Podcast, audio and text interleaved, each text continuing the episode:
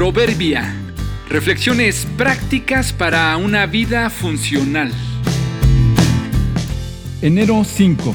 Ceguera de taller. La cotidianidad suele desvalorizar la bendición que hay en lo ordinario. Un amigo que vive con su familia en una hermosa ciudad en la costa, un lugar extraordinario, visitado por miles de turistas nacionales y extranjeros, me platicó que en varias ocasiones él con su familia han tomado vacaciones en su misma ciudad. Nos comentó que en el tiempo de receso de la escuela de sus hijos han reservado en algún muy buen hotel de la ciudad y han disfrutado increíblemente de lo que tienen en su mismo entorno. Su lógica ha sido si mucha gente toma un avión para viajar por horas, si miles de turistas vienen y quedan maravillados y se emocionan de lo que encuentran, disfrutemos entonces nosotros también de lo que tenemos a nuestro alcance y que de tanto transitarlo no lo estamos valorando. Nos sucede a todos de vez en cuando. En el mundo del trabajo o los negocios le llaman ceguera de taller esta ceguera ataca cuando algo nos resulta tan normal y cotidiano. Así, fácilmente perdemos de vista las oportunidades y riesgos siempre presentes.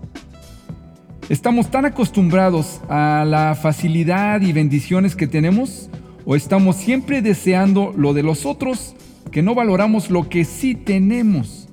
La piel reseca de tus manos la quisiera aquel que se las quemó en un incendio. El pie que te duele lo quisiera aquel a quien se lo amputaron. Tu voz de flauta la quisiera un mudo. Tus ojos miopes los quisieran los ciegos. Los hijos que sientes desobedientes los quisiera la estéril. Los padres que consideras rudos le serían de mucha bendición a los huérfanos. La casa que sientes pequeña la quisieran los que viven en situación de calle. Tu salud frágil la quisiera un desahuciado. Si tienes la oportunidad, viaja por el mundo y disfruta, pero goza también lo que está en tu entorno. Valora lo que tienes en casa y a la mano. No te ciegues por lo que consideras normal y cotidiano. No desprecies las oportunidades y bendiciones que otros anhelan y viajarían de lejos para tenerlas. Espera, espera.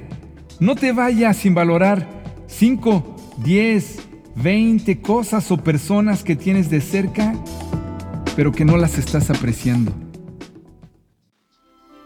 Den gracias a Dios en toda situación, porque esta es su voluntad para ustedes en Cristo Jesús. Primera a los tesalonicenses 5:18.